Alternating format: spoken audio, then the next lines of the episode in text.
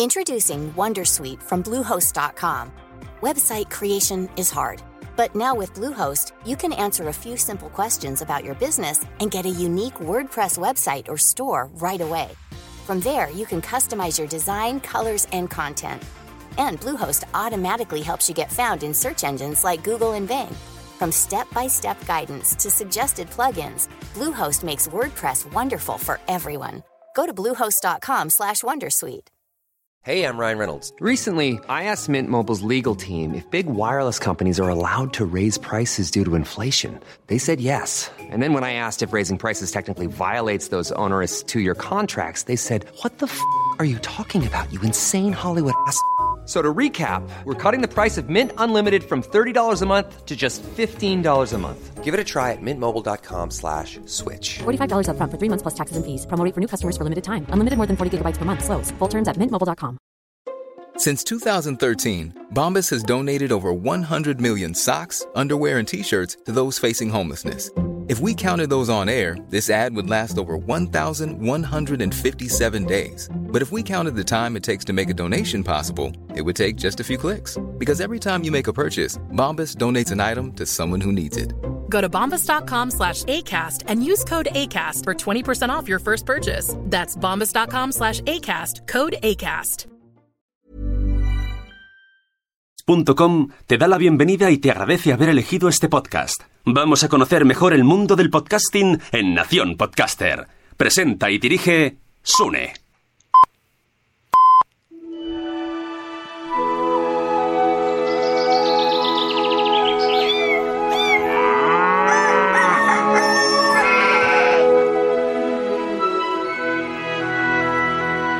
Buenos días, Nación Podcast. Soy Sune y estás escuchando Nación Podcaster episodio 134.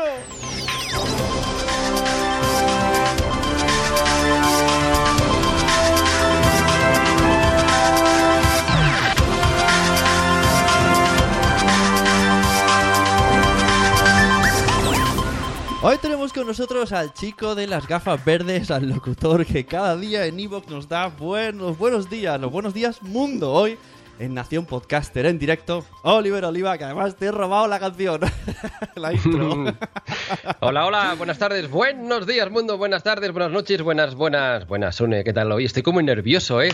Mira que cada día me pongo aquí delante de un micro, pero hoy estoy como... Oye, surprise, surprise. Bueno, sí, pues, ¿qué va a pasar? Hemos traído a Oliver Oliva, vamos a hacer un poco recorrido para que conozcáis a Oliver. Tienes un pasado sí. radioaficionado, ¿no? Desde bien pequeñico. Y. Mira, primera interrupción de un niño. ¡Hola! Sabíamos que Esto es la vida, la vida. Amigos, la vida pasa por al lado. Esto es una cosa que yo en la radio te incorporaría, ¿sabes? Ahí en medio de las noticias de la SER, que de repente pasa un niño, hoy, esta mañana, en Gaza, la franja de Gaza, y de repente un niño, ¡Oh, ¡Mamá! Sí, sí. ¡Que bueno, quiero merendar! ¡Ponme Peppa Pig! Hostia, molaría. O pasó, no, me, o no. Pasó en, en esto de la CNN, ¿no? Sí, sí, sí, sí, sí. Ah, bueno, pasó, pasó que estaban en conexión con una persona en Skype, ¿no? Y, y por detrás uh, entró un, un, niño con un tacataca y después la mujer la, y tal. Mujer, es de los mejores momentos de la historia, eso. Bueno, la mujer, venga, no en directo todo, estamos en directo, Noemi. ¿Tú te crees que se puede empezar el programa? Sí, ¿esto que es una caca? ¿Qué es eso? Una piruleta. No lo sé, no, mira, pero ya mira, no me toman en serio en casa. Yo, yo, puedo, yo puedo putear también. sí, tanto que sí, madre mía. Menos mal que le... Y encima la, la madre. Bueno, señores sí. y señoras, estamos en un podcast, pues lo habéis notado, se graba en casa. Sí. Encima, por primera vez lo hago en vídeo y aparece aquí Tokiski, a muerte de los Marks. Y Sí. estamos con Oliver Oliva, que no... estábamos hablando de su pasado. Te están poniendo a prueba. Vamos a ver, Sune. sudores. estructura del programa de hoy. ya lo he perdido. Si- Sitúate, sitúate. Es como el Tetris que tienes en la camiseta, ¿vale? Justo hoy Primera en- pieza. Justo hoy en, en Instagram me he hablado del Tetris de la vida, así que este es el momento Tetris. Acaba todo de desfiruarse. Vamos a organizarlo un poco. Muy bien. Oliver Oliva, desde. Bueno, antes no eras Oliver Oliva, no vamos a desvelar esto, pero eras un niño radioaficionado, un niño que vivía en Cataluña. Que esto especificaremos el por qué esto luego más adelante. Porque nací allí, una cosa que, mira, mi madre parió allí y nací allí. Cosas del destino. Me refiero porque ahora ya no estás ahí, pero esto ya es un poco spoiler del futuro. Eh, ¿cómo, ¿Cómo entras en el mundo del radioaficionado desde bien pequeño? Pues yo no sé si recuerdas que en aquella época había walkie-talkies, cambio, y para mí la- lo de los walkie-talkies es una cosa como mágica, porque yo era el pequeñajo de tres hermanos, mis dos hermanas son mayores, y por, por una cuestión de edad tampoco tenía mucha relación con ella, me sentía un poquito solito. Y entonces cuando descubrí que esto de los walkie-talkies era fan- fantástico, fascinante de la muerte, y podía regalárselo a algún vecino o vecina, más bien vecina, ah, y podíamos hablar por las noches, estoy hablando de 7, 8, 9 añitos, ¿eh? Ah, pues era algo para mí fascinante, mágico, esto de irte a la cama y poder hablar con alguien debajo de la sábana. Era, fantástico. Pero se me quedó pequeño y descubrí que había algo que se llamaban emisoras de radio aficionado que por cierto no la tengo aquí, pero la tenía por aquí hace, muy poquito.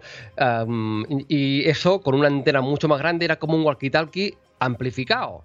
Y podías hablar con, con personas de más lejos. Y se lo pedí para los reyes. Y los reyes me lo trajeron con 10 añitos. Y recuerdo aquellos años con un cariño brutal. Había mucha afición, no como ahora, que ahora con internet y estas cosas, eh, el Facebook y estas cosas, que es el demonio. Pues en aquella época era el Facebook de la época. Y, y era genial, era genial porque cada noche nos encontrábamos un grupo de 15, 20 personas y hablábamos todas las noches, ¿eh? Era mm, chachi. Y ahí Muy te, guay. te viciaste un montonaco y entonces luego decidiste que es lo que te gustaba, ¿no? Aunque no llegaste a estudiar bien bien eso, pero lo- el gusanillo estaba ahí, ¿no? Bueno, yo no sé tú, pero cuando acabé el instituto y tal, yo tampoco lo tenía muy claro qué iba a hacer en la vida. Pero sí es verdad que si lo miro con mirando para atrás, dice, hombre, pues sí que es verdad que siempre tenía un micro delante o una alcachofa, ¿no? Entonces siempre he tenido algo, ¿no? Ah, pero sí que recuerdo que el momento de entrar a la radio municipal de mi pueblo, Suria, cerca de Manresa, fue uno de los momentos más bonitos de, de mi infancia. Pasé muchas, muchas horas en la radio del pueblo, era mi segunda casa. De hecho, yo te diría que dos, tres o incluso cuatro, cuatro años después de ya dedicarme a la radio profesional, yo los fines de semana iba a la radio del pueblo, que hay que estar enfermo. O sea, trabajaba de lunes a viernes en la radio profesional y sábado y domingo iba a la radio del pueblo a hacer programas amateur, ¿no? Y bueno, esto desde los 12 o 13 añitos, estuve como 10 años en la radio del pueblo y es una escuela cojonuda, se lo recomiendo a todo el mundo, la verdad. Claro, sí, bueno, sí. Normalmente es bastante sencillo, entre comillas, entrar en una radio de pueblo, porque suelen Sí. tener bastante... necesitaban espacios y programas. y- También es verdad que hoy en día, co- con esto que tienes tú ahí, es Ajá. fantástico. Si lo hubiese tenido yo en mi época y la posibilidad de transmitir yo desde mi casa, a lo mejor me hubiese montado una radio yo en casa, seguramente, ¿no? No sé. Lo que pasa que es, no sé, la radio es más... mm, es diferente, ¿no? El gusanillo, te- además haces menos cosas técnicas, te concentras en el programa, tienes a alguien que te tire los sonidos, estás como más en tensión, más consciente de que estás en una radio. Sí, nosotros, yo, yo recuerdo, esto estoy hablando de pues, unos 14 años o así, ah, teníamos un informativo, eh, yo hacía el magazine del sábado, por ejemplo, ¿no? Y había un informativo y había una redacción de noticias del pueblo, noticias del pueblo. Entonces, nosotros bah, picábamos las noticias, las imprimíamos, así- así hacíamos de redacción, redacción, ¿no? Y yo los nervios y el gusanillo y tal, lo recuerdo perfectamente de haber hecho miles, miles de horas, miles de horas de radiofórmula, muchas, muchas. El Rick Astley de la época sonaba y todas estas cosas y tal. Y, y recuerdo muchos, muchos momentos de "Ah, Dios mío, estoy en el aire, que total, que me podía escuchar. De un pueblo de 6.000 habitantes, que hubiese 100 personas, en el- a lo mejor era mucho, ¿no? Pero era súper emocionante. Era guay también. Fuiste eh, becario en la SER, ¿no? Si no me confundo. Sí, sí. Bueno, yo estas cosas, yo, yo, yo- tú, tú que estás más enterado del mundo ahora de los niños que crecen y tal, bueno, como padre, a lo mejor me lo dices, ¿no? Pero yo en la época, pues, a lo mejor también es mm, algo muy poco frecuente, pero en la época, cuando uno era jovencito y le gustaba algo, casi que pagaba por hacerlo. Y yo recuerdo a través de una. Mi madre tenía una amiga en la, en la SER, efectivamente, todavía se emitía por onda media, ya estamos hablando de hace unos cuantos años, y le propuso si podía ir de becario. Pero, o sea, como el carpintero que coge. Pero esto... Encarni, mira, verá, que no tiene voces de Encarni. Sí. Encarni, Encarni, a ver, a ver, Encarni. Oye, que tengo aquí mi hijo que está así tocándole los huevos todo el día. Esto no se puede en tu podcast, ¿no? Sí, sí, en Buenos puede. Días Mundo sí que se puede, pero. Entonces llévatelo para allá, ¿eh? Bueno, total, sí, que mi, mi madre habló, habló con, con ella. Mira, mira, te lo puedo hacer incluso con, con sonido telefónico. A ver, Encarni, oye, mira, oye, ¿me, me oyes? Sí, mira, que tengo aquí un chaval que esté dando todo el día tocando los huevos, es un preadolescente que te puedes imaginar lo que hace todo el día, todo el día en el lavabo, no sale del lavabo, tío, en la madre que lo parió. Bueno, total, que te lo lleves para allí y que haga una práctica. Vale, vuelvo yo. Total, que, que, ah, que con 14 o 15 años me planteé allí y les dije, mira, yo quiero trabajar aquí. Y me dijeron, bueno, pues no tenemos sitio. Digo, no, vengo de gratis. Claro. Bueno, y pero- yo con 14 años ya estaba, estaba en la SER, pero estaba en la SER cobrando cero, Ya. ¿sabes? Tuve muchos años donde Sí, no me sí. pagaron ni un duro. Y cuando me pagaron un duro, me pagaron uno casi. O sea, pero bueno, al menos pero- viste, viste desde dentro, ¿no? El mundillo, luego ya sí que te sirvió para terminar en Cataluña Radio. Aunque luego Sí, he escuchado claro. por ahí esa, esa famosa entrevista que te hizo Boluda, que se ve que intentaste muchísimas radios, aunque al final estuviste en Cataluña Radio. Yo, yo, mira, a base de pesadez. Por eso te digo que yo creo que eran otros tiempos. Yo no sé si ahora es normal que un chaval se presente con 14 años a una radio y les diga, mira, quiero venir a trabajar aquí, aunque sea de gratis. Eh, pues no sé, a base de pesadez, a base de hacer kilómetros, porque iba yo cada día a Manresa desde Suria primero y tal y cual. Y llegó un punto en que la vida después de estudiar el instituto y tal, me hizo decidir por una carrera. No entré en la carrera, entré en Derecho, hice Derecho, esto es una cosa que no sé si he explicado mucho. Hice Derecho, pero medio año. Porque me lo pasé en, en el bar seis meses que estuve En jugando en a cartas. en el bar sentado, Porque era insoportable. Te apuntaste a derecho, pero hiciste en el bar sentado. Sentado, efectivamente. Yo también estaba pensando en el chiste, pero en castellano no funciona tanto como en catalán. Dread, ¿sabes? Sí, Claro. derecho, sí, funciona un poco mejor, ¿no? Bueno, total. te- espérate, verdad. un momento, un momento, te voy a hacer una risa. Venga. Bueno, aprovecho, aprovecho la risa para saludar. Mira, tenemos, mm, por lo menos que se hayan pronunciado, una persona Sí. en Facebook Live, que es Josh Green. Buenas. Y saludo para Mm. aunque la cámara está aquí. Y en, ¿Qué tal? en Buenas Spreaker- tardes. En Spreaker tenemos a Carvala y los dos saludan. Dice Carvala, ¡qué crack Oliver! Bueno, Hola, pues que- Carvala. que crack Muy buenas tardes. Cataluña Radio. Cuéntame, siempre me dices, estuve 20 años, pero nunca me has hablado. Mira que hablamos muchas veces por Skype, pero ¿qué programas hiciste? Si no quieres nombres, no digas, pero ¿qué estilo de programas? Sí, sí, sí, sí, sí, sí, sí, Cuéntame, sí. quiero saber. Pero a ver, no, deja- déjame explicar una cosa, una cosa antes. Venga. Perdona, ¿eh? No Sí. quiero yo tomarme aquí el control de la entrevista, ni mucho menos, ¿eh? Pero déjame explicar una, una- una cosa, por- para que veas el, el nivel de zumbamiento que yo tengo. Ah, ahora lo veo con perspectiva. En aquella época yo creía que era lo normal, pero ahora lo veo, digo, qué loco estabas, por Dios. Ah, hice, hice la selectividad dos veces, que esto sí que lo sabías, para subir nota, porque no entré la primera vez. Fue horrible, la segunda vez con, con fiebre y tal, de lo mal que lo pasé, subí nota, entré a comunicación audiovisual, que era la nota, la carrera con una nota de corte más alta y tal, bla, bla, bla. Y al cabo de tres meses de entrar en la carrera, vi que aquello era un churro, pero un churro. O sea, yo- además yo quería hacer radio y no había asignaturas de radio hasta Claro. segundo o tercero. y Cuando ya- había asignaturas eran Y ya venías de, ya habías estado en radio, ¿no? Entonces, claro, la diferencia... Claro, yo, yo llevaba desde los 12 años y entonces llevaba 8 años en la radio municipal haciendo prácticas en la SER, ya tenía un primer trabajillo, ah, en Cataluña Radio ya había hecho yo alguna cosa y yo pues, digo, pero digo, ¿pero esto qué es? Entonces se me ocurrió hacer algo que yo se lo recomiendo a la gente si quiero hacerlo, que es, ah, dije, ¿sabes qué? Voy a ir a, a pedir trabajo a cualquier radio de Barcelona. Entonces, yo, tú imagínate, un, un- tío de pueblo llamando a las secretarias de los jefes de programas de todas las radios, de la cadena SER, de Onda Cero, de Cataluña Radio, de Radio Nacional de España. Y lo acojonante es que todos me recibieron, porque dice, porque todos eran en plan, digo, pero tú quién eres, digo, no, no soy un chaval de pueblo que, le quiere trabajar en la radio, dice, lo daría todo por trabajar en la radio. Y me recibieron todos. Y al final coló uno de ellos, que fue, que fue el de Cataluña Radio. A base de presentar ideas, presentar guiones. Yo me aburría en la universidad y que hacía, me ponía atrás y empezaba a escribir. Empezaba a escribir, a escribir, a escribir, a escribir. Porque Y así es como empecé en Cataluña Radio. en la universidad que en, en esta, en esta carrera, ¿qué, qué, qué, qué carre- qué asignaturas hay normalmente? ¿Qué te enseñan que tú veas Hostia, que, pues claro, que- esto- lo- el déficit? Esto es lo frustrante. Ah, yo recuerdo una asignatura, por ejemplo, que se llamaba Sociología de Masas. Ajá, muy bien. Acojonante, ¿eh? Sociología de masas, que es un poco.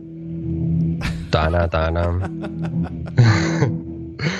Era horrible. Yo qué sé, había una, a una que era el derecho aplicado al periodismo, y eran todo leyes y cosas por el estilo. Había, o sea, había asignaturas que dices, ¿y esto cuándo lo voy a utilizar yo en mi vida? O sea, nunca, nunca. O sea, una cosa ah, horripilante. Y el- yo te diría que el 70% de asignaturas eran inútiles, no servían para nada. ¿Sabes? Había una asignatura que era cuerpos de letra utilizados en el periodismo. ¡Cuerpos de letra! Helvética, Times, Arial, que dices, ¿para qué coño me va a servir esto? O sea, Maripili, o sea, horrible, horrible. Entonces, las asignaturas de, de radio y tal escaseaban muchísimo. Recuerdo haber aprendido en, redacción de las pocas y lo, y lo otro no me sirvió absolutamente para nada. Y yo estaba desesperado, porque digo, voy a acabar esta carrera y, que- y no voy a tener trabajo. Cosa que es lo que pasa normalmente, que la gente hace periodismo y tal y después se va al sitio lógico, que es el paro a la cola del paro. Que dices, aquí otro periodista más. Con lo cual tenía muy claro que antes de acabar la carrera tenía que estar trabajando. Y lo conseguí. Es decir, yo antes de acabar la carrera ya estaba trabajando. Y de hecho compatibilicé el último año, o los últimos dos años, con, con Cataluña Radio. Cataluña Radio. Vamos a Cataluña Radio, si Venga, quieres. Sí, cuéntame, ¿qué, qué programas, qué estilo de Cataluña programas? Radio. Yo entré en Cataluña Radio cuando había una emisora que se llamaba Cataluña Cultura, que era una emisora cultural del grupo de Cataluña Radio. Había Rax en Sing, una emisora musical, otra que era Cataluña Cultura, emisora cultural, una emisora cultural. ¡Ah, qué locura, qué locura! ¿Cómo puede haber alguien que, que esté tan zumbado como para hacer una emisora cultural? Pues sí, eh, hijos míos, ah, existió. Y empecé ah, porque me fichó un... ah, bueno, espérate, espérate. Bueno, eh, da igual. Eh, más o menos en la misma época entré en un programa de teatro. Entonces yo estuve un par de años yendo a teatro ah, y hacíamos críticas teatrales. Ah, yo con 19 años o 20 años no tenía ni puta idea. ¿eh? Pero bueno, amigos, otro secreto del mundo periodístico. Disimular. Hacer ver que uno sabe de cosas. Entonces... Entonces disimulas y hoy sí, hablamos de esta obra que hemos visto en el Teatro Romea de Barcelona, una obra del dramaturgo Philip Conley y que... Ni puta idea. Bueno, ah, y al mismo tiempo, en aquella época había algo chachi, Raxensing, una, mejora, una emisora musical, que tenía un concurso que quien lo ganaba le daban trabajo. Acojonante. Y le daban un programa. O sea, quien ganaba el concurso ah, presentaba un programa. Yo me presenté tres años. Y cosas de la vida de Murphy o de lo que sea. Un martes me llamaron para decirme que había ganado el concurso y que entraba a trabajar en Rack Sensing. Y el jueves, por otra vía, que yo había presentado dosieres con ideas y tal, me llamaban para incorporarme al Matí de Cataluña Radio, que es el programa principal de la mañana. Eso fue la misma semana. Fue una semana que Y- yo y- creo que más orgasmo no pude tener, ¿sabes? ¿Y qué, y qué Ter- decidiste? ¿Qué decidiste? Bueno, yo eh, de repente fue en plan, hostia, me muero, yo mi madre me voy a Cataluña Radio, me fichan por dos lados, en, una en un programa musical en Raxensing, eh, por otro lado en el Matí de Cataluña Radio para, para diseñar el programa y tal y cual, no sé qué, en la edición de verano, era la edición de verano, Gaspar Hernández era la persona que lo hacía, y yo me acuerdo que, me, que me volví loco, pero casi de verdad, porque claro, yo no tenía ni idea la radio cómo funcionaba, nada, los ordenadores, los passwords, era, era una paranoia porque me iba al piso de arriba, hacía Raxensin, bajaba, me iba al programa de la mañana. Yo recuerdo Ah, o sea, que que, durante... que- que hiciste los dos a la vez. Hice los dos, hice los dos. Esto fue lo primero que hice. Y recuerdo, ah, esto- tenía 19, 20 años, ¿eh? esto me lo haces hacer ahora, y entraba a las 4 de la mañana y salía a las 12, cada día, 12 de... la noche. Au. Sí, sí, cada día. Pero era porque realmente es que no pillaba nada. Hay que entrevistar a no sé qué político. Bueno, tal, te ha tocado, hacer el guion. Yo no había hecho un guion en mi vida, casi, ¿sabes? Hostia, repítelo, tal, no sé qué. Fue una escuela como forzadísima, ¿no? Durante mucho tiempo, pero eso, eso me llevó a, a dinámicas y tal que recomiendo a la gente que no tome nunca, que es- en esta vida hay que tomárselo con pausa, con mindfulness, amigos. Hay que tomárselo con mucho mindfulness. Estoy puteándote el, el podcast hoy, ¿eh? Estoy cogiéndome las riendas. Vale, que espera. Ya está, ya he parado. Perdona, ¿eh? Que hay que yo la mía. Tengo aquí unas cosas y tal. nada, nada, tranquilo. Soy un friki, amigos, soy un friki. Tengo aquí un iPad lleno de lucecitas, ¿se ve el iPad aquí por internet? Que me permite tirar Yo músicas también. y tal, ¿ves? Y cosas. A ver, a ver, tú. Ay, mira, tienes el Shock, ¿no? Sí. Ah, tenemos todos. El mío es más grande. Mi iPad es más grande. Sí, eso es de verdad. hecho, de hecho tengo este y, y también tengo este otro. Espérate un momento. ¿Que dónde, ¿Dónde está este? Ah, sí, ah, sí. Uy, uy, uy, uy, uy, tengo aquí otro. Tengo aquí otro donde voy tirando también cositas Claro. y efectos. Normalmente, digo. Porque sabes que ya lo tengo preparado para cuando acabemos, tengo que grabar el podcast de mañana. Eso, luego hablaremos, luego hablaremos de tu podcast. Antes, seguimos en la radio, que por cierto he titulado a esto Máster en Comunicación, para hacer un poco de juego de palabras entre que vamos a hablar de tu carrera y el máster de locución, que luego también vamos a hablar. Bien, bravo. O no, a lo mejor cuando se, acaba el tiempo, vienen los anuncios detrás, ya sabes, luego viene el siguiente programa. Después viene otro programa que es la lavadora o algo que tienes que ir a atender o no. Entonces, yo quería preguntarte sobre eh, la evolución de la radio. A mí me gusta mucho esto de eh, las, las intrínculis. ¿Cómo, ¿Cómo viste desde que entraste hasta que saliste? Porque supongo que ya sería pues de cansado, de jolín, estoy harto. Como la ilusión del principio, la desilusión del final, ¿cómo esto se ha recorrido? ¿Qué, ha cambiado? Yo te diría que la ilusión la he tenido siempre, pero cuando la ilusión no casa con la realidad, que es lo que me llevó al final, pues al final tienes que hacer algo como lo que hice, tan suicida como largarme y montarme este estudio aquí en casa, ¿no? que es donde estoy ahora. Ah, fueron 20 años, hostia, 20 años daba mucho, ¿eh? O sea que en 20 años estuve pues, en el Magazine de la Mañana, en el Matí de Cataluña Radio, estuve muchos, muchos años haciendo un programa de ciencia que se llamaba El Kit de la Cuestión. Ah, me lo pasé muy bien ahí, por ejemplo, este estudio lo hice 5 años, hice un programa despertador donde me levantaba a las 4 de la mañana durante 5 años también y presentaba música. ¿Qué más? Hice, un programa de humor también, justo antes de venirme a Madrid, que es donde estoy ahora, durante tres años, del mediodía. Entonces hice, hice muchas cosas y muy ilusionado la gran mayoría de ellas. ¿Qué te diría de la evolución de la radio? Ah, pues, mira, yo cuando entré me decían, em, aquí es que en la radio se ha perdido romanticismo. Antes sí, cuando yo entré, ¿eh? me decían, antes sí que era romántico esto porque se fumaba aquí eh, delante del micrófono y estas cosas y, y, había sexo incluso, dicen, dentro de la radio, no lo sé, yo ya te digo que no. O sea, no, no, no, no.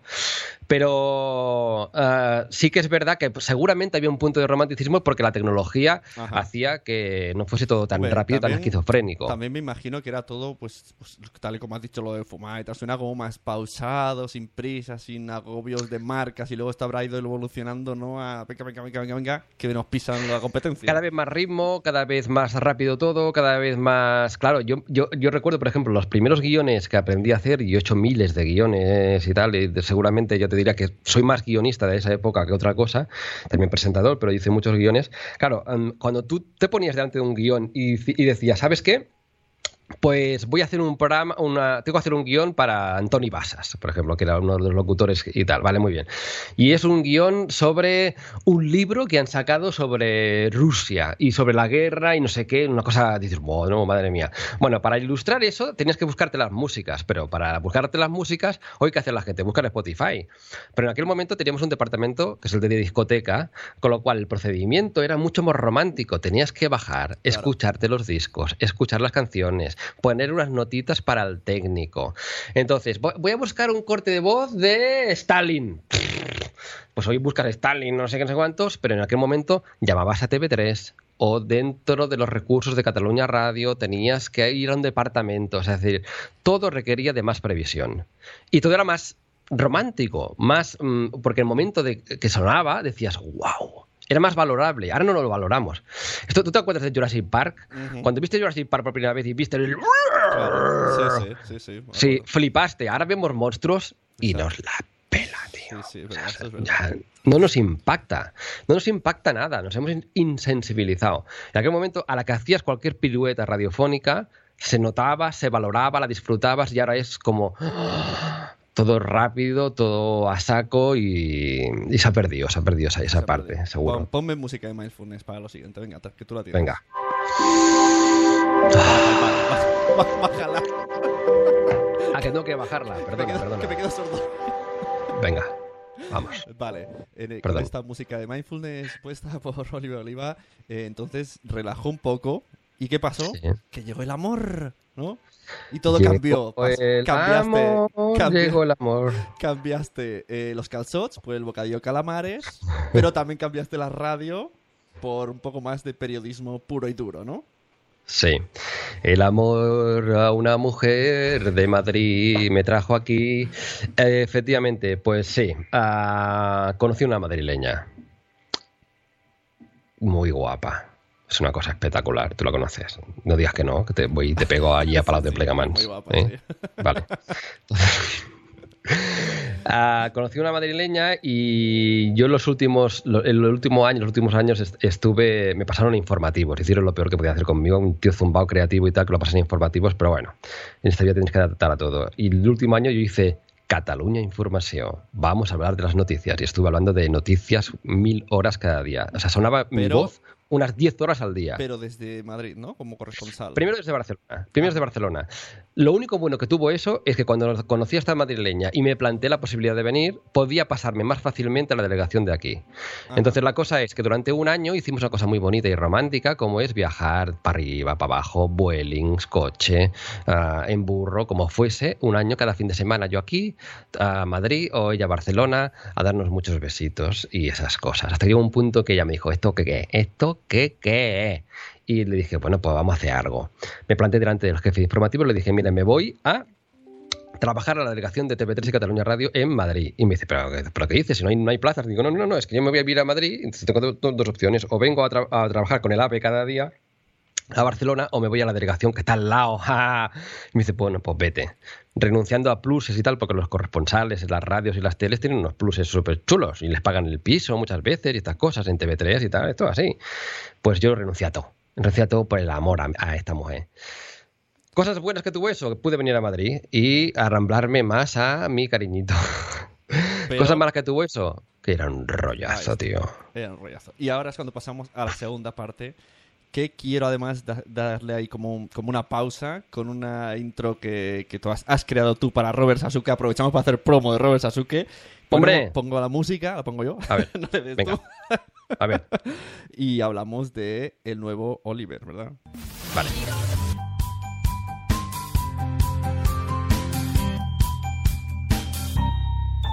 Si lo sueñas, lo puedes lograr. El mejor día de tu vida y disfruta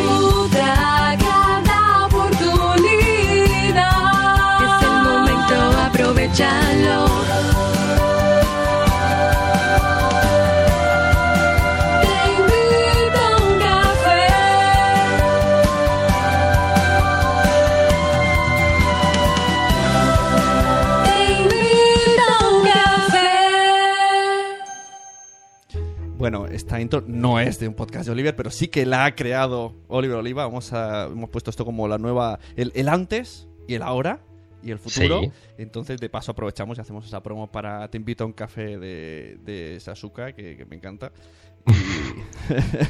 Sasuka. Vale. Sasuke, Sasuke, Sasuka.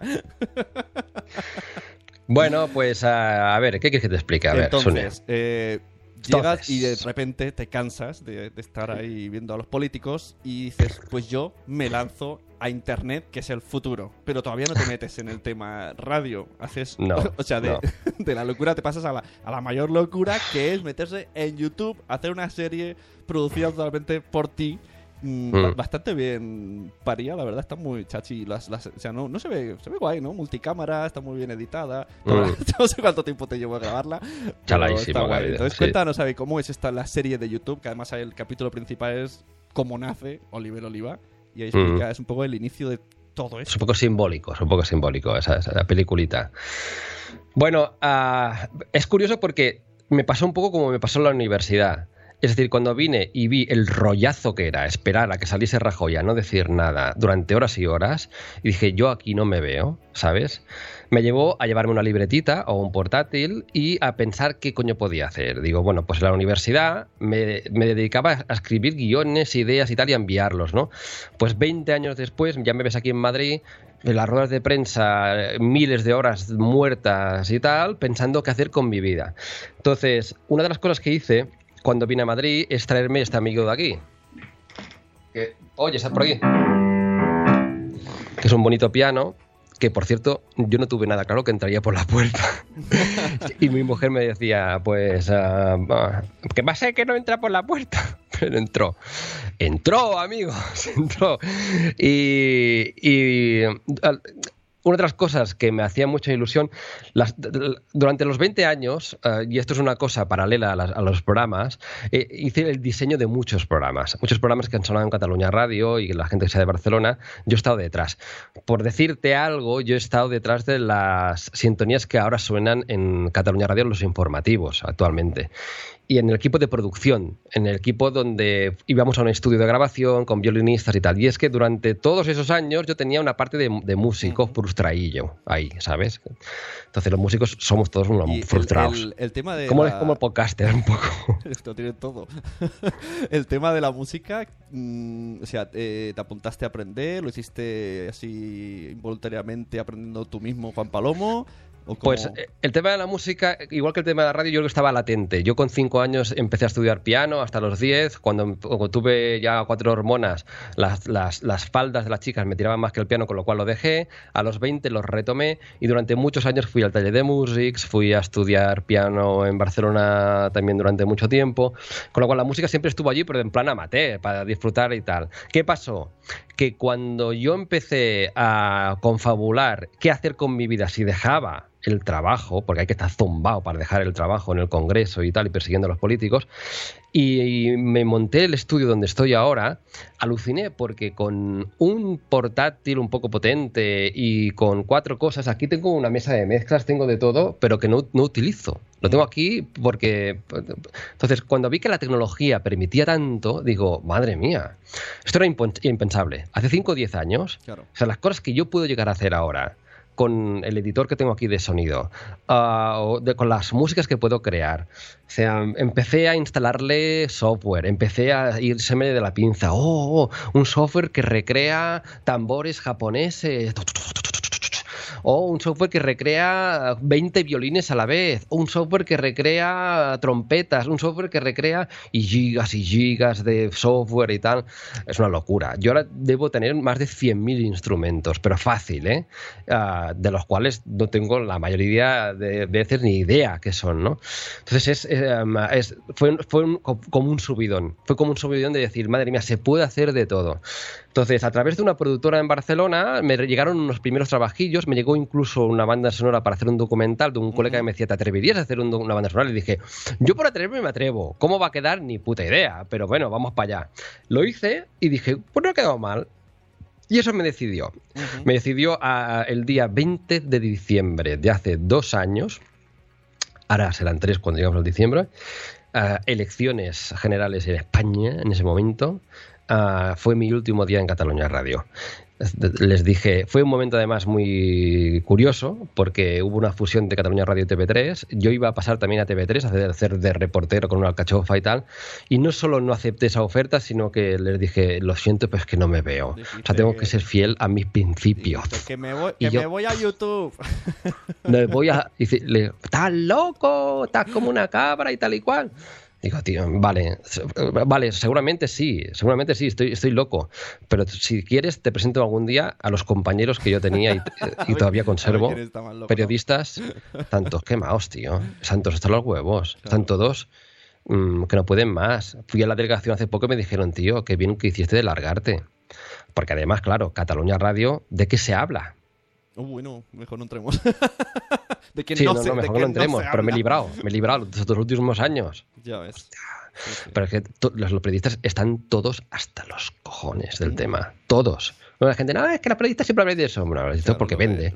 Entonces, el mundo periodístico yo, yo que acabé muy quemado. ah, tampoco es su cuestión, porque yo ya sabes que es un tío, un tío positivo y tal y cual.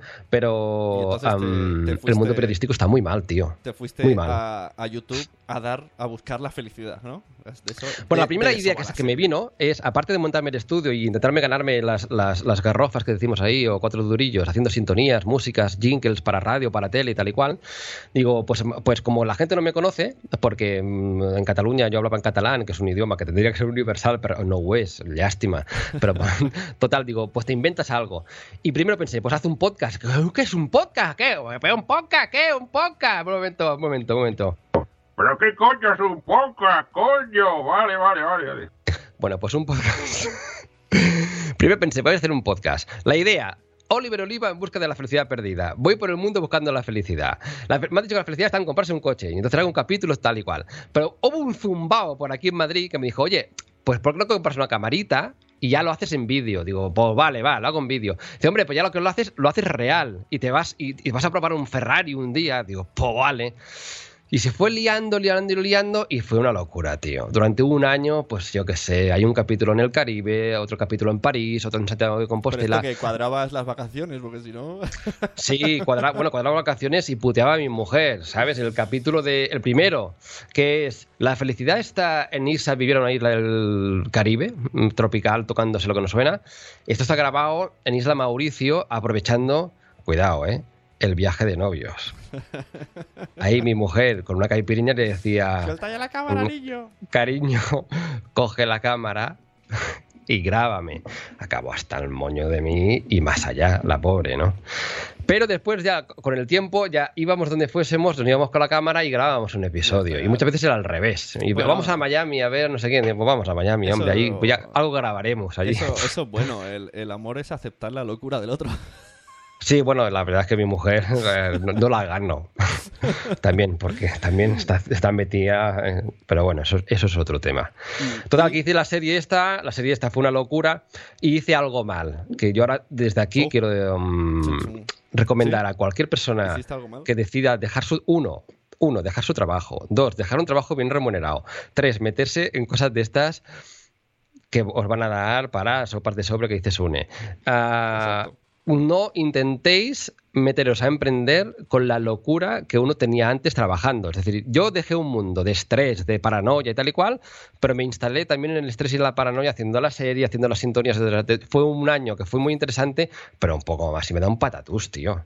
Porque editar un vídeo, yo estaba una semana entera para editar un vídeo. Viva los podcasts tardo lo mío, pero no, no es lo mismo.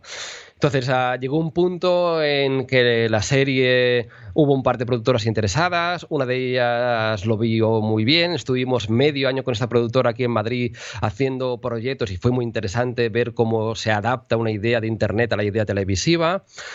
Rápido me di cuenta que la televisión está también fatal y lo que quieren es que al minuto uno ya le lleves eh, dinero en forma de un sponsor o tú eres famoso con lo cual ya también les llevas dinero. O sea, oportunidades no iban a caer y si no caían oportunidades, ¿qué iba a caer? Poco sueldo. Con lo cual me decían, a lo mejor lo hacemos, pero te vamos a pagar cuatro duros, tres meses rodando 12 horas al día. Hostia, eso me recordaba mucho hace 20 años, tío. Digo, ¿de verdad voy a querer pasar por ahí? Y ahí fue cuando dije, ¿sabes qué? Mi futuro está en el podcast. Y te metiste al podcast. Que tenemos un corte. No, no tenemos un corte, vas a improvisarlo, que lo sepas. Ah, cuidado. ¿Qué Ya quieres que haga? Improvisar un, improvisar un Buenos Días Mundo. Mm. Vale. ¿Cómo se llama este programa donde estamos? Buenos Días Mundo. podcast, ¿eh? ¿Eh? Buenos Días Mundo. Es un zapping. Buenos días, mundo. Soy Oliver Oliva. Y te traigo, sí, buenas noticias. ¡Wow!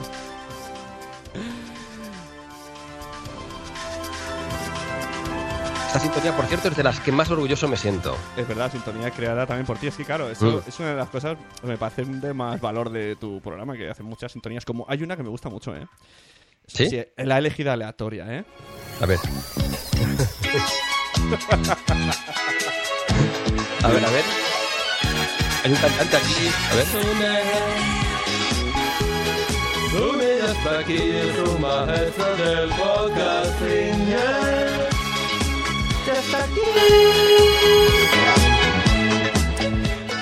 Bueno, pues sí. eh, como, como podéis averiguar, participo en el... Qué locura. Participo en el podcast. Aquí tengo de todo, ¿eh? Tengo de todo. Cuando me aburro, tengo instrumentos de todo tipo. Pues está la sintonía de cuando yo salgo en el Buenos Días Mundo, por si no lo sabíais, queridos oyentes de Nación Podcast. Mira, yo te, yo te diría, de todo lo que hago, realmente componer es lo que más me gusta. Porque realmente es brutal. Tunear cosas, ah, también. El Sunny este de los Bonnie M está tuneado y está puesto con no sé qué y cantado y tal y cual. Y es un flipe, pero también es una puta locura. Y los primeros podcasts que hice me planteé hacer todas las sintonías yo, pero cada podcast eran diferentes. Y cada podcast tardaba una semana. Digo, "Vaya, por favor. Total, ahora estoy en un punto en el cual la simplificación, como tú bien sabes, Sune me está conociendo. Ya ve- lo zumbado que estoy y al final muchas cosas son poco realizables si uno cada programa se le va la pinza, ¿no? Claro, a ver, no, que si fuera un podcast quincenal, bueno, pues, pues Claro, ahí... todavía, es que en todavía. Diario tiene su tela, a ver, ¿por qué te crees que Milcar lo hace caminando por la calle? Caminando Todo- por la calle. Todo yo eso que se ahorra, que sí, que tiene que preparar el guion, que sigue siendo un dolor de cabeza, pero bueno, lo visto, todo lo demás que se ahorra. Sí, todo lo demás que se ahorra, efectivamente. Sí, sí, hacer un podcast diario es, es un, Entonces, tiene un, cuéntanos. un polvete. Cuéntanos la experiencia Buenos Días Mundo a diario, porque al principio no era a diario, luego un día dijiste, pues sí, pues va a ser a diario, y además eh, la intención es mm, que, que los dos comamos sopas de sobre, pero cambiando el sabor, por lo menos. Bueno, pues a ver, hay un punto de locura siempre. Entonces, aquí también está el punto de locura. Lo estaba en la serie, lo está en Dejar el Trabajo y lo está también en el podcast. O sea, esto ya forma parte de la firma. Pero hay un punto también de ilusión en que esto que estamos haciendo sea eh, no, no el- eh, no el futuro lejano, sino un futuro muy próximo. La cosa, la cosa viene de una reflexión, aunque no lo parezca. ¿eh? Aunque parezca que este se le ha ido a la pinza, como tú bien sabes, viene de una reflexión larga. Y la reflexión es la siguiente. Yo tenía ganas de volver a hacer radio. Dos años después de haber dejado la radio, pues la radio es lo mío. La radio realmente es lo que yo que conecto. Como veis aquí, con una alcachofa, es que, pff, o sea, no, necesito comunicar. Me la hago encima. Necesito- Durante mucho tiempo, pues todo, toda mi vida he hecho radio, pero no quería volver a la radio.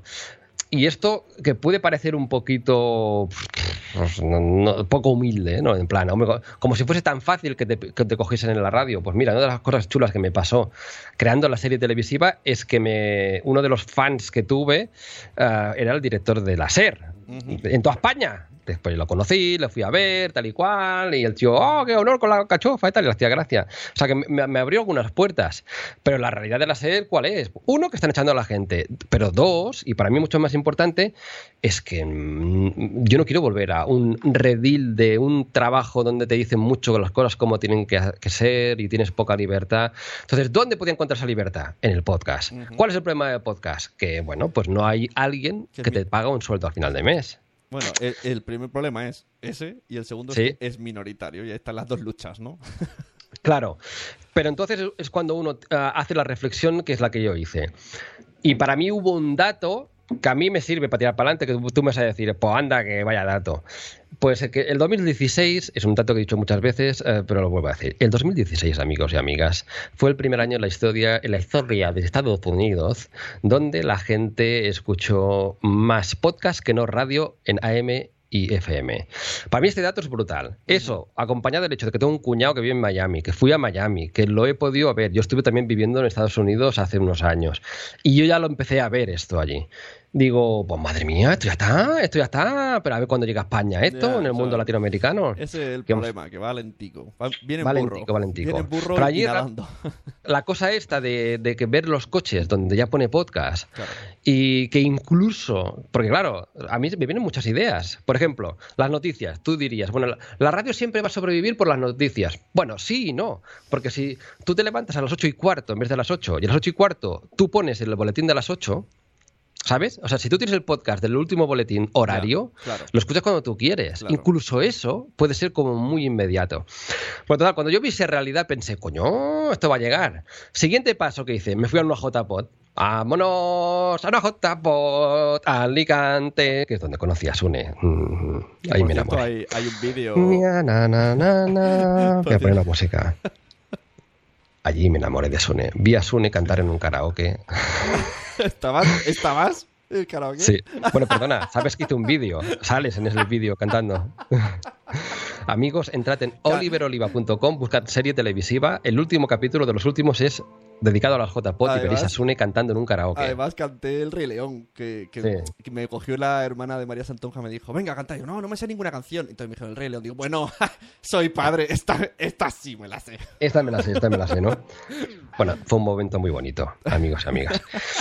Fui a las JPod y me enamoré de los, del podcasting. Vi la realidad, ¿eh? Las JPod, porque incluso formé parte. ¿Tú estuviste en una mesa redonda o no? No, Creo que no. en ese momento La- estabas en- la- haciendo un podcast tú, ¿no? La verdad, estaba invitado a esa mesa redonda, pero me dio mucha pereza porque digo, es que es que ya sé lo que va a pasar. Porque es que es lo de siempre. Estamos en el que todo el mundo. Pero yo era tenemos- nuevo, yo era nuevo, entiéndeme. Bueno, está bien, hay que estuvieras ahí. Yo era virgen. Perfecto, pero bueno, y luego las conclusiones más o menos me las podía te las imaginar. sabes. Incluso quien iba a hablar ya sabía más o menos lo que iba a decir. Pero porque tú eres un coach podcasteril que ya sabes mucho del tema, pero yo no tenía ni puta idea. Sí, no, O sea, no, yo no sabía ni que era un podcast para- casi, Para ¿sabes? entrar en la mejor manera, porque ahí de lleno viste los problemas in situ, nada de lo que se dice en las noticias, que, que, que se pone todo o muy bonito o muy malo si, si lo escribe el país respecto al Mira, podcasting. yo, yo, volví, yo volví a casa, a Madrid, después de ese fin de semana de la JPod, con una mezcla de subidón y de bajón. Las dos cosas. Sí, sí. Subidón por el hecho de que había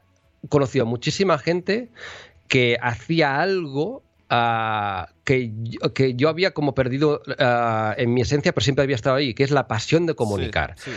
que mucho periodista pierde. Mm. Entonces, es- es- ese, ese gusanillo de pequeñito, del walkie-talkie que decíamos, de la radio municipal y tal y cual, en mucho podcaster existe. Exacto. Sí, sí, cuando me hablas de radio aficionado me, me, me suena eso a, a podcaster. Claro, claro, que es que tú en tu casa, tal, no sé qué, te lo haces a tu manera. Entonces hubo una especie de subidón de decir, hostia, he reconectado con muchísima gente que no viene de la radio, la gran mayoría, pero que tiene esta pasión por comunicar a su manera. A su manera, quiere decir que hay gente pues que se pone a tres palmos del micro, y otros no sé qué, tal y cual, vale, pues pero y eso a mí me sirvió para decir yo quiero ir por ahí. Yo quiero ir por ahí. Vale, ¿el bajón cuál es? Porque la realidad es que Claro. falta mucho por conocer Sí, y sí. falta mucho para poderlo monetizar. Pero aquí es donde tenemos dos opciones, Ahí que es lo que yo me planteé. Ahí está, me gusta. O esperamos que esto del podcasting sea una realidad para subirnos al carro, O- o, vamos tirándonos nosotros del carro para que cuando sea una realidad ya estemos arriba. O, o yo, yo mm, soy más partidario de esperamos que se haga real o la hacemos nosotros real. A- alguien tiene que empezar. Y más Mira, o menos hay, yo te diré hay- una cosa, Hay un grupo, eh, yo diría que hay un grupo de, y aquí meto en este grupo incluso a Podium Podcast, ¿eh? No Sí. sé, mm, 50, 60 personas, mm, yo Ujú. no creo que más, en toda España, que está intentando tirar del carro. No creo que haya más de 60. Un- o sea, sumándonos nosotros, Podium, to- y, y a ver qué pasa. No podemos esperar a que llegue el mana como en Estados Unidos. No, hay que moverse. Yo estoy convencido que va a pasar. Aquí, y en eso estoy- puedo puedo estar de acuerdo. Mira, lo- los, por- los podcasts serán buenos, ¿sabes por qué? Sí, qué bien porque nosotros los traído. hacemos. qué bien traído. No, mira, yo a- a- aquí yo en eso estoy de acuerdo. Y hay muchos días que a ver que me cuesta, ¿eh? Pero es decir, en esta especie de lucha titánica que tenemos, por ejemplo tú y yo, haciendo un podcast diario, haciendo mil millones de cosas y ideas que queremos hacer, porque yo voy a repartir flyers de aquí poco y muchas cosas que, te- que quiero hacer para dar a conocer el podcasting. Ah, Pueden pasar dos cosas. O, esa realidad ah, llega y nosotros estamos vivos, ya. o a lo mejor nos da un jamacuco. Entonces aquí la clave está en mindfulness. no, te lo digo muy en serio. Aquí la clave está en no desfallecer, en no forzar demasiado, en tirar del carro, pero no tirar con tantas No, no, fuerzas que al claro, final te agotes. Claro, no, no puedes. no- Entonces hay que buscar diferentes maneras, tanto para sobrevivir como para que no se agote une, pero a la vez tampoco que no tires demasiado flojo. Y est- en este equilibrio est- estoy. Porque yo estoy convencido que va a llegar, no sé cuándo va a llegar. Yo tengo la ilusión de que algo vamos a crear, tú y yo, por ejemplo, para que llegue. Nuestro granito de arena, si tú quieres, pero el cuándo no lo sé. Y- pero también te digo una cosa: hay un punto que tampoco no me importa, porque de las primeras cosas que yo vi en el mundo del podcasting es que todo el mundo dice: Este es el año del podcasting. ¡Ah! No va a haber el año del podcasting, No, va a haber una no transición. Sí, hay. Entonces, a lo mejor hay un año que algo pegue el bombazo. Sí. Buenos días, mundo. Pf, pero. Yo buenos días, que- mundo va a pegar el bombazo. Ah, lo, que, lo que veo bueno y malo del podcasting Sí. es que no hay reglas, no hay normas, está todo por hacer, pero claro, eso significa que aquí ahora cada uno, tú preguntas a los que están intentando y cada uno está tirando, parece como una escopeta de perdigones que hace así los perdigones, cada uno para un lado, uno Mm. está, yo qué sé, lo intenta paralelamente con unos cursos para ver si esto le hace, le ayuda para luego hacer más podcast, el otro no sé qué, el otro intenta anunciantes, pero no hay nada claro, entonces está todo, que es verdad que yo digo, este es el año del podcasting. Además, al menos es más año que el año pasado y sí que es verdad que el 2017 fue más que el 2016. Yo estoy viendo una evolución cada año y veo Hombre, a ver, a ver, ¿tú, veo- ¿tú te imaginabas hace cinco años un Buenos Días Madresfera? Claro, por eso digo, yo estoy viendo cosas súper interesantes cada vez más. O, lo- y o la, la zumbada que hacemos tú y yo. ah, todo. Y, yo no- y que, por ejemplo, venga Podium mi fiche a los de los topoderosos, así, venga, o, o los de las cóbulas se vayan a Spain Radio. Es como, veo mucho movimiento, mucho conversación subterfugio que me van llegando para mí. Eventos, por ejemplo, eh, estos, eh, no sé si es spoiler o no, pero en Gran- Granollers en junio van a hacer otro evento de podcast, que ahí va a haber Mm. más cosas. Hay Mm. cada vez más eh, protagonistas Movimiento. en la película, ¿no? Y, y cada vez más interesados. Yo, yo, yo ah, no soy pitoniso, pero yo creo que aquí la clave va a ser, pero también nosotros, y mira, justamente ayer hablábamos uno y yo de esto, tenemos mucho eh, que decir a ello, la clave va a ser cuando... ¿Por qué funciona la radio? Que está dejando de funcionar, ¿eh? ya te lo digo. ¿Por qué el modelo, el modelo televisivo y el modelo audiovisual está dejando de funcionar? Porque está dejando de funcionar la base que lo sustentaba, que es la publicidad. Y Yo tengo compañeros, tú conoces a alguno, que ya pagan por hacer radio. Y alquilan ese espacio y se tienen que buscar su sponsor, porque ya eh, esto está cambiando. La publicidad cada vez más quiere tener un retorno claro. Entonces, ah, si tú haces un anuncio en la radio y suena a las 12, a las 3 o a las 4, ¿cómo sabes si después van a comprar nocilla la gente? No, si es un anuncio en nocilla. Cada vez más, gracias a Internet, porque hay unas métricas, unos, unos programillas unas cosas, tú ves más cuando alguien ha dado un clic, con lo cual el anunciante cada vez tiene más claro que, oye, eso yo invierto, pero además veo claro cuando hay una venta, ¿no? Pues en el mundo digital es mucho más fácil que eso pueda existir. Y eso lo están viendo los anunciantes. Y ya lo están viendo con YouTube, ya se está viendo con Facebook, por favor, y el podcast es lo que viene. Entonces, este es el siguiente paso. Y ese va a ser, entre comillas, el año del podcasting. Que no va a ser un año, va a ser una transición. Cuando cada vez más anunciantes que no sean, eh, yo que sé, eh, eh, yo que sé, informática Pepito, sino que sean, eh, pues yo que sé, Puleva, patrocina Buenos Días Mundo.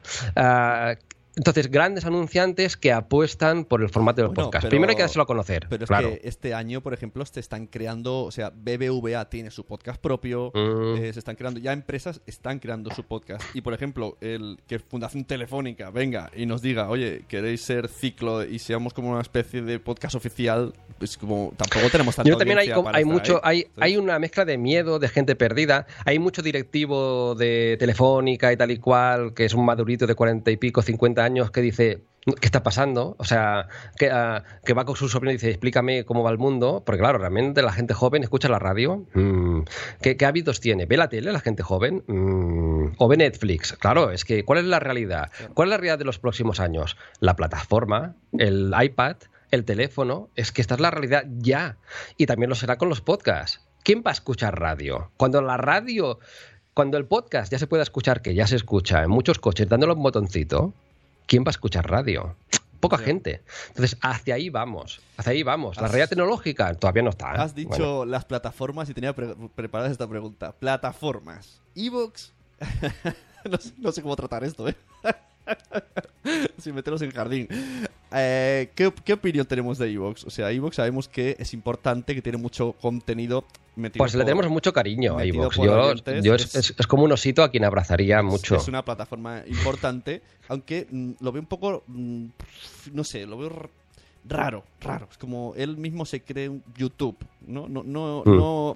Tú como podcaster no, tu, tu podcast no tiene por qué triunfar en en Evox, sino episodios sueltos, que es lo que estamos viendo un poco en Buenos Días Mundo, que depende de Mm. lo que se hable, se, escucha más o menos. Y luego está el que son los que anda un poquito también un paso adelante, que es lo del famoso botón azul de Mm. que hagas que la audiencia te apoye.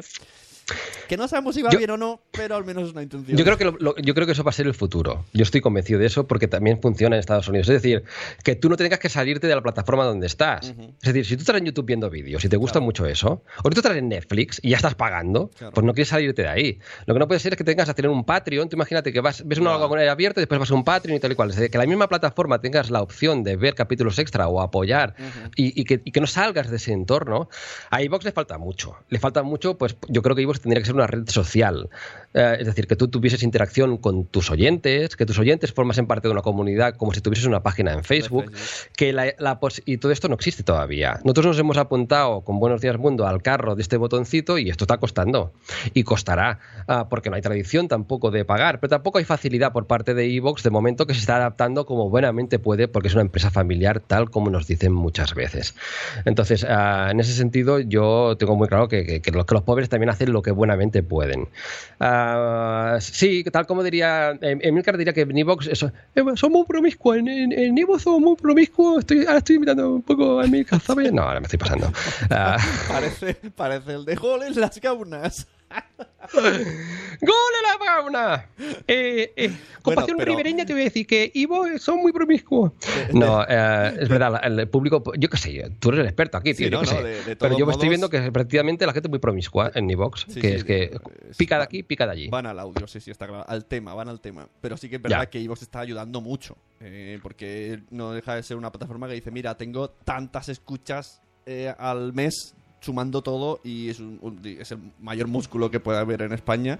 Y Claro. bueno, habría que ver cómo va evolucionando Evox. Habría que hablar con él otra vez, eh, con Juan Ignacio, que muchas veces ha venido. Claro, de todas maneras, eh, cuando alguien dice, pero bueno, todo esto, ¿cómo se traduce? Porque claro, al final el tema de la pasta siempre acaba saliendo. ¿Cómo se traduce en algo que realmente sea efectivo de cara a demostrar, pues bueno, cuando, cuando se cojan las cifras, por ejemplo, de Evox y se le vaya a Puleva y le diga, mira, tenemos, ¿cuánto, cuánto me dijiste? ¿O cuánto dirás? Porque hacemos un programa 100 en Buenos Días Mundo el, el próximo lunes, que ya está grabado. Eran 300... ¿Mm? ¿Sí? 300 y pico mil descargas. Sí. Bueno, pues el día, claro, ahora queda muy guay decirlo, pero, para- pero con los podcasters somos así, tenemos un poquito de ego, como todo el mundo y tal. Pero en realidad, si esta cifra, yo no voy a un anunciante y le digo, mira, tengo tantos, ah, y él realmente lo valora, hasta que no haya esa conversión, Ya, ya. pues de, de poco sirve, más allá del ego del, del podcaster Es- es eh, y tal. Pero Bueno. bueno, que irá por ahí seguro. Mm, Bueno, solucionar el podcasting por ahora no vamos a hacer, vamos a intentar trabajar en ello.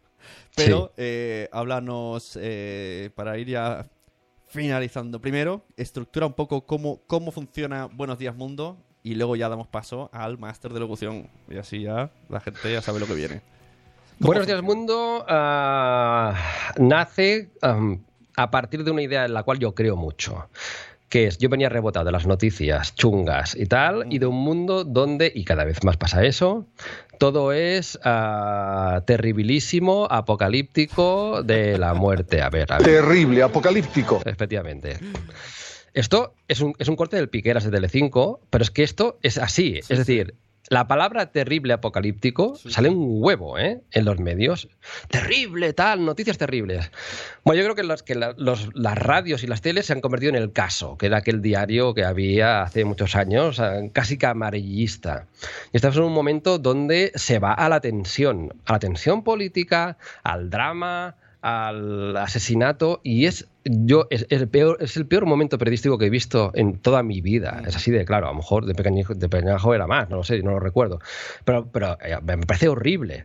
Con lo cual yo pensé digo si te vuelves a hacer radio qué, qué vas a hacer digo pues voy a hacer lo contrario sabes un informativo de buenas noticias en plan cachondeo con unos vecinos locos que entran ah, y comentan noticias con gags, con un poquito de. Yo digo que es un, es un podcast de humor que da que pensar. Es una campanita que nos anima a pensar un poco, porque realmente creo en la posibilidad de que existan programas de humor que te den que pensar y acabes eh, el programa, ma- por ejemplo, mañana, que todavía no lo he grabado, a ver si acabamos, ya un poco. ah, así vamos. Haz, haz un Mañana- cor- cortar, pegar, coges este. Ma- mañana hablo de un estudio aco- acojonante en Barcelona. Ha habido la- una de las violinistas de Kors y Alex Ubago se han reunido y han hecho un concierto para embriones. En un centro de fertilización in vitro se, han puesto a, se han puesto a tocar al lado de las placas de Petri, que es donde está el óvulo, que está en- con el, con el- con el espermatozoide ahí, a ver si progresa o no progresa. Y han comprobado que las vibraciones de la música hace que pff, progresen más. Brutal, tío. Total, que mañana tenemos a Juanito, que es el becario aquí del programa, que va a explicar cosas alucinantes que pasan en el vientre de nuestra madre. Bueno, hay un punto de cachondeo, pero acabas el podcast y dices, oye, por algo he aprendido, Sí, sí, ¿no? algo- Yo qué sé, ¿los niños mean dentro del vientre de nuestra madre? ¿Eso lo sabemos? Pues sí, mean, pues es una cosa curiosa que pasa. ¿Lloran los niños? ¿Los niños lloran? Pues lloran, sí, sí, puede ser que lloren, sí, sí, pero bueno, hay cosas muy curiosas. Yo se lo he encargado a Juanito y él va a entrar y nos hará un reportaje Y, mañana. y además los lunes viene lo mejor, que es que, Sí que, es. que vengo yo a hablar de podcast, no, que, que hablamos de sexo. Los lunes en Buenos Días Mundo. Oh yeah. Con Sune hablamos de Y hemos, de Morre. hemos detectado que eh, la audiencia de Evox está necesitada. Porque cuando hablamos de sexo mm, lo petamos. Y nunca mejor dicho. Espera, espera, espera. Bravo. Sí, lo petamos. pff, ah, ¿Y qué, el sexo en qué, en qué ámbito no funciona? Pues, eh, ya, te, ya te diría que en todos, ¿no? Pero bueno, como las buenas noticias pueden ser de todo tipo, pues nosotros tenemos la libertad de escoger las buenas noticias que nos den la santísima gana. Pero ya, Hombre, ya veremos a dónde ya, vamos. ya tener, tener sexo ya es una buena noticia. Es efectivamente, sí, sí, sí, ya es una buena noticia. Atención, buena noticia. Bueno, pues total, pues ahora, buenos días mundo, pues eso, es un podcast diario que como ves llevo con una antelación terrible, todavía no he hecho el de mañana. Y, Esto ya lo has dicho dos veces, habrá que ir terminando la sí, y, y eso que tengo que ir a un taller de mindfulness a las 8, o sea que no sé cuándo coño lo voy a hacer, pero sí Ahora voy, ya, tío. coges, ahora ya coges carrerilla, ya aquí ya, ya has calentado la voz y ya está. Además, ¿cómo podemos hacer cale- ¿Quién mejor que tú para enseñarnos a calentar la voz y a decir cómo con tu máster en locución? Venga, aprovecha, véndete. Venga. Amigos y amigas, dentro de muy poco empieza el máster de locución profesional. Miles de podcasters me están escribiendo diciendo necesitamos aprender a locutar mejor, porque todo el mundo dentro del mundo podcasteril sabe que la locución es muy importante, ¿verdad, Sune? Que lo sabe todo el mundo. Hombre, Por eso claro. hay muchísima gente ya apuntada. Apuntaros todos, sí, sí. No, Vale. en serio está guay. ¿no? Yo, yo voy a ir, eh, pero es, eh, cuenta como me gusta eh, que no es un curso de que ves vídeos, sino que es participativo, ¿no? Estamos como, como Vamos a intentar hacer esto que estamos haciendo tú y yo ahora, pero en formato, en formato clase, ¿sabes? Es decir, con la participación también de, de los alumnos. Y, y- y voy a hacer algo que yo. Es, mira, yo, yo he hecho tres cosas en la radio, sobre todo en, en Cataluña Radio y en la SER, que, que era programas, por, por una parte, tal como te he dicho antes, la parte de la música y del diseño y también la formación. Durante mucho tiempo me gustó mucho y durante muchos años formar a los becarios que iban entrando, estudiantes en prácticas y después también a otros profesionales. Y esta va a ser la primera vez que lo hacemos online. Entonces, voy a intentar resumir en cinco clases la esencia de algo que a mí me costó muchísimos años aprender. Porque además yo en mi época iba loco por encontrar un máster de locución. No existían, había aula, radio, no sé qué y tal y cual, pero era mucho tiempo, era muy caro y iba loco. Decir, pero por- porque además yo recuerdo, yo no sabía vocalizar. Yo no sabía vocalizar, yo tenía patatas en la boca cuando era pequeñajo, Bueno, ¿sabes? ese, ese Tenía una problema... voz, tenía una voz que, que horrible, ¿sabes? No sabía, no salía de aquí mi voz, era una cosa terrible. Entonces, Ese- eh, digo, y que ese problema de- del curso de locución existe todavía. O sea, yo hace un par de años eh, busqué, busqué y lo más que me encontré fue una cosa en Barcelona que me pedían 2.000 euros y digo, madre mía, 2.000 euros y yo no tengo voz para pagar 2.000 euros, ¿eh? Claro, claro. Entonces pensé, bueno, pues vamos a comprimir en un máster que vale cuatro duros. A ver, la, modalidad, he hecho una modalidad premium para quien quiera hacer algo muy personalizado para él y otra básica, pero la básica vale 190 euros, que dividido entre cinco clases son 30 y pico euros. Hijos míos, esto no es nada, no es nada, no es nada, no es nada, y algo participativo y tal. Entonces, eh, lo he resumido en los cinco pilares que yo aprendí. Mira, por ejemplo, te voy a decir algo que seguramente tú habrás aprendido ya en, en algunas de, las, de los um, másters o clases de locución que hayas hecho, que es, va a haber un capítulo dedicado a la vocalización. La vocalización que es indispensable. Si no se entiende lo que decimos, de poco sirve. Entonces, hay muchos vocastes que a lo mejor no y dices, ¿qué? No te he entendido, amigo. Entonces, yo recuerdo una de las cosas que hice más durante una época de la vida, hice dos o tres cosas. De loco también, ¿eh? Yo iba con el coche repitiendo lo que escuchaba en los periodistas de la época. Ajá. Es decir, continuamente yo ah, ponía Gabilondo, ponía a quien fuese y lo iba repitiendo. ¿no? Y este es un ejercicio que va muy bien para ver eh, qué entonaciones va cogiendo y tal. Y esto lo hice meses y meses y meses y meses y meses y meses. Y la otra cosa que, que hice es lo, lo de lo de la boca. Que esto realmente parece una gilipollez, pero si uno se Claro, obliga claro. a vocalizar con el rotulador, Después se quita el rotulador y es acojonante la capacidad que tienes para hablar incluso muy rápido y con una buena vocalización donde no te pierdas ningún sonido de ninguna consonante ni ninguna vocal. Entonces, esta será otra de las cosas que, que- que aprenderemos en, en este, en este máster. Aprenderemos la entonación también básica y lo haremos con música. Esto es algo también que a mí me costó mucho cuando empecé hace veintipico años que me, hablaban de entonación y no sabía qué coño era. ¿Viste la entonación que es? Bueno, pues un discurso puede ser monótono, y esto pues el otro día lo hicimos un poco contigo, pero ahora vamos a hacer otra vez, que es que yo cojo una nota, por ejemplo esta.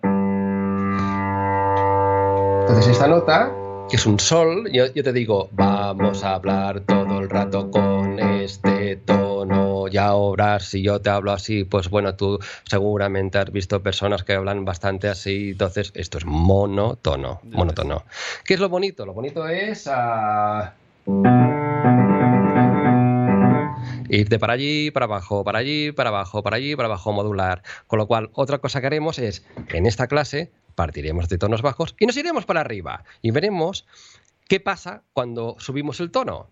Si yo ahora subo el tono, estoy generando expectación, porque tú crees que algo pasa. Los humanos estamos todos ah, ah, hechos de una manera neurológicamente que actuamos ante los agudos, ¿sabes? Los agudos, o sea, yo, yo ahora me pongo a tocar en agudo y se despierta alguna neurona tuya. Ahora me dirás tú cuál, ¿eh? Pero si yo me pongo a tocar esto, por ejemplo, vamos a ver si llego con el auricular, que me parece que no.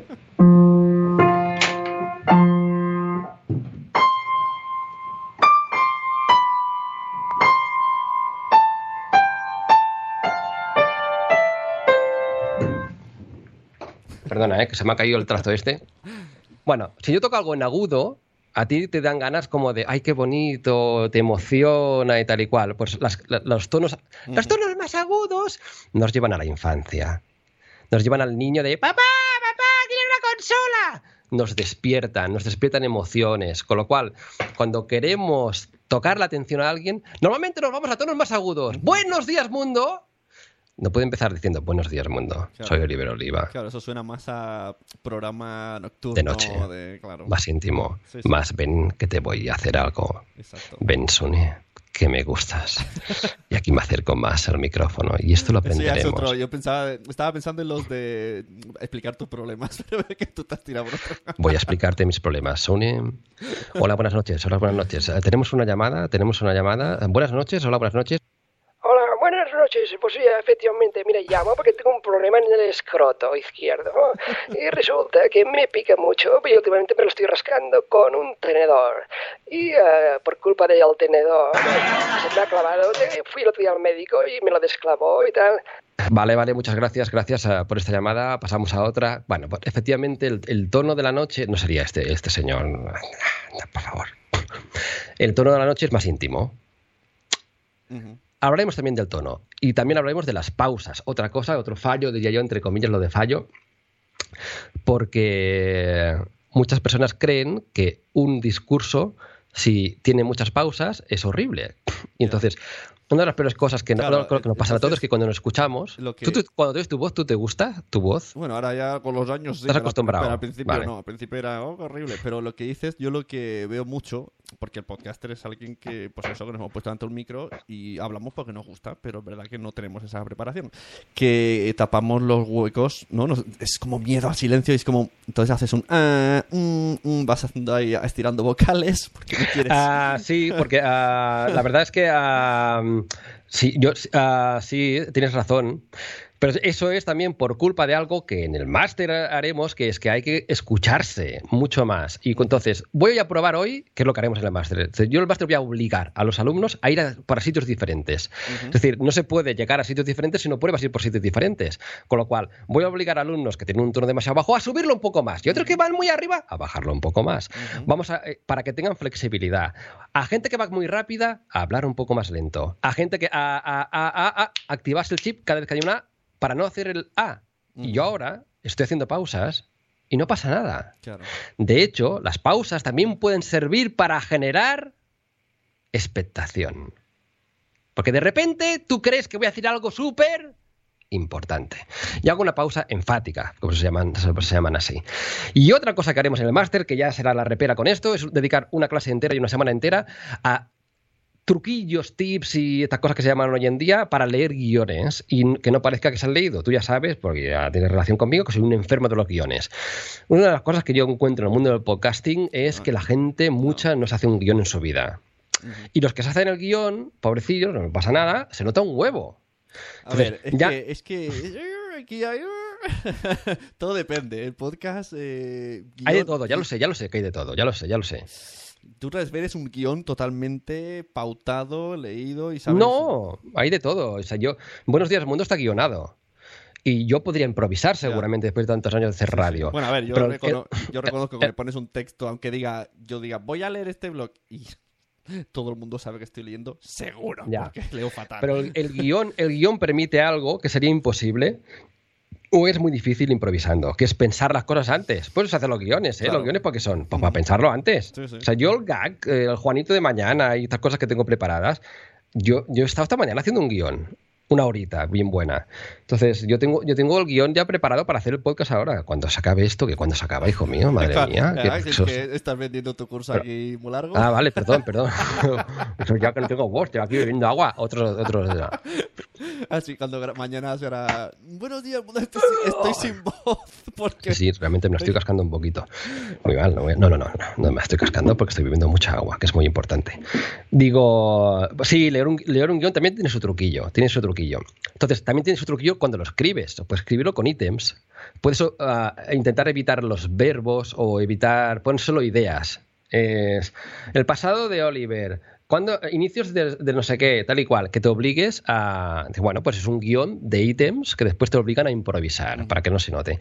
Pero también se pueden hacer guiones literarios, coma por coma. También es verdad que si alguien no sabe escribir, que esto es lo que pasa también, yo escucho algún podcast de alguien que ha hecho un guion literario, de palabra por palabra, que utiliza un lenguaje quijotesco claro, que no casi. es- que no es, par eh, 10. no- no es humano. Vamos a hablar del mundo del podcast, que a la par es un mundo de por favor. O sea, tú no hablas así, tío. Claro. Entonces, hazte un guion con palabrillas que tú utilizarías también cuando hablas. Pero aparte de eso, hay maneras. Hay maneras de, de afrontar ese guion y decir, bueno, a ver, ¿cómo puedo hacerlo para que parezca que no lo estoy leyendo? Pues observando qué hacemos cuando no estamos leyendo. ¿Y, qué, y- y qué dejamos de hacer cuando leemos? Cuando leemos, por ejemplo, no paramos. Mucha gente ¿no? no hace pausas. Mm, Escucharse a uno mismo, ¿no? Claro, escucharse, hacer más las pausas, más marcárselo. Entonces, lo que haremos en el máster es coger guiones, haremos pequeñas señales en algunos sitios que nos obligarán a hacer entonaciones correctas. Otra cosa que se hace, por ejemplo, es hacer entonaciones de este tipo. Estamos hablando tú y yo y, y ahora parece que estoy leyendo un guion. ¿Y por qué te parece que estoy leyendo un guion? Porque estoy utilizando una entonación incorrecta. Y la entonación incorrecta es que hace que cuando acabo la frase la acabo abajo o la acabo arriba. O la acabo con, entonces, estos latiguillos, esta- es- estas muletillas, est- estas cancioncillas que, que llamamos, cuando son repetidas, suenan mal. Ya. Suena- soy el corresponsal de Bruselas. Estoy aquí en Bruselas y hoy ha habido un consejo de ministros, que hay mucho periodista que lo hace mal, lo hace cutre y tal, ¿eh? Pues también es verdad, ¿eh? Entonces, estas cosas ah, se pueden evitar con marcas para, para fijarte cómo acaban las frases. Las frases tienen que acabar abajo. Yo cuando acabo una frase la acabo abajo. No, la acabo arriba. Arriba, pues no, no. Arriba, arriba, arriba. No, no, no. no. De todo ello hablaremos en el próximo máster de locución. Venga, URL. Y, terminamos. URL. URL, ¿No? dirección, dirección. oliveroliva.com barra master oliveroliva.com barra master oliveroliva.com barra master ahí veis las diferentes modalidades os apuntáis y nos lo pasaremos. Chachi de la muerte aprenderéis un montón. Una modalidad básica de cuatro duros otra premium con clases particulares y también la edición de una bobina profesional donde montaré yo aquí en el estudio dos tres minutitos con el resultado final de esa voz para que quien quiera hacer el máster después lo pueda enviar a todas las radios del mundo que le fichen o a Nación Podcast y que le fichen o donde sea, hombre. Ahí está. Pues yo creo que con esto lo tenemos. Oliver Oliva en oliveroliva.com y en Buenos Días Yes. Mundo, que está en Evox, por ahora Evox y iTunes. Ya veremos si esto evoluciona más. Estamos ahí Sí. elucubrando. Sí. Estamos, estamos, Y todos estamos los días, fronteras. todos los días. Abriendo fronteras, La, la gente dirá, ¿a qué hora? ¿A qué hora? Pues ya desde que te levantes está puesto ya el episodio porque madruga mucho para. Lo, lo- lo hace muy temprano y A madruga. las 12 de la noche ya lo subo, Ya ¿sabes? está. Imagínate. Claro, porque hay diferentes mm, personas en el mundo y hay gente que está en México y quiere escucharlo. Pues también. Claro, andaré, andaré. y luego, pues, tu página Facebook, tu Twitter, tu todo, tu Instagram. por todos lados, Oliver Oliva. Muy bien. Pues nada, que un placer. ah, na- que ha sido 10 minutos, ¿no? Hemos estado. Sí, sí, sí, sí. Al final, el que llega tarde al médico soy yo, que tengo que ir al médico. Venga, va, vete para el médico. Ah, un, placer, un placer inmenso. Un abrazo a todo el mundo. Y, y aquí estamos, batallando cada día, ah, dando lo mejor o lo que se puede. Que quien da lo que puede, pues ya no está obligado a más, ¿no? Pues. Muchas gracias. Nos vemos en siguientes Naciones Podcasters, en Buenos Días Mundo y en todos lados donde nos dejen los, los podcasts. Adiós.